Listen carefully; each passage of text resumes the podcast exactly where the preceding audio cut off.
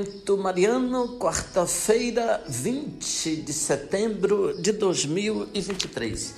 Querido irmão, querida irmã, que bom estarmos juntos para mais um Momento Mariano. Aqui fala Dom Josafá Menezes da Silva, arcebispo metropolitano de Vitória da Conquista.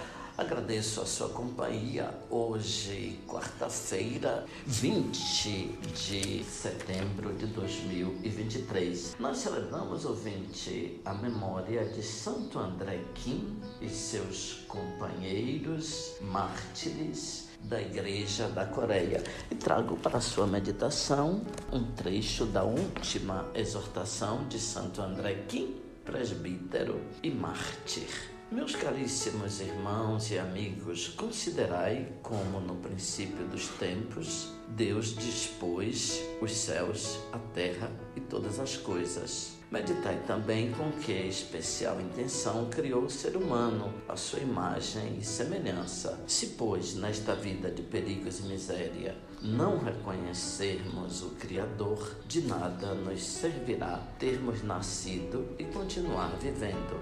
Já neste mundo, pela mesma graça, recebemos o batismo, entrando no seio da Igreja e tornando-nos discípulos do Senhor, mas trazendo assim o precioso nome de cristãos. De que nos servirá tão grande nome se na realidade não formos? Seria inútil termos nascido e ingressado na igreja se traíssemos o Senhor e a sua graça.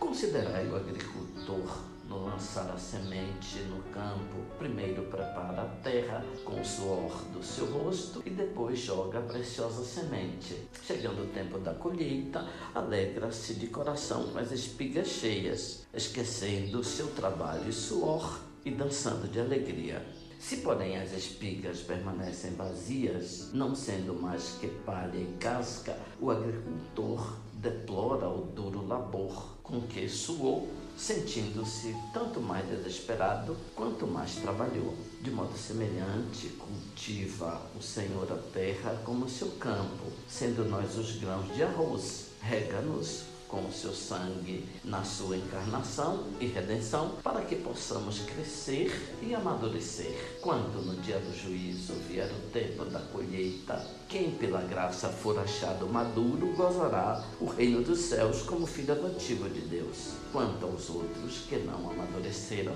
tornar-se inimigos, punidos para sempre, embora também tenham se tornado filhos adotivos de Deus pelo batismo. Irmãos caríssimos, lembrai-vos de que nosso Senhor Jesus, descendo a este mundo, sofreu inúmeras dores e, tendo fundado a igreja por sua paixão, ele a fez crescer pelos sofrimentos dos fiéis. Apesar de todas as pressões e perseguições, os poderes terrenos não poderão prevalecer. Da ascensão de Cristo e do tempo dos apóstolos até hoje, a Santa Igreja continua crescendo no meio das tribulações. Também nesta nossa terra da Coreia, durante os 50 ou 60 anos em que a Santa Igreja se estabeleceu aqui, os fiéis sempre sofreram perseguições.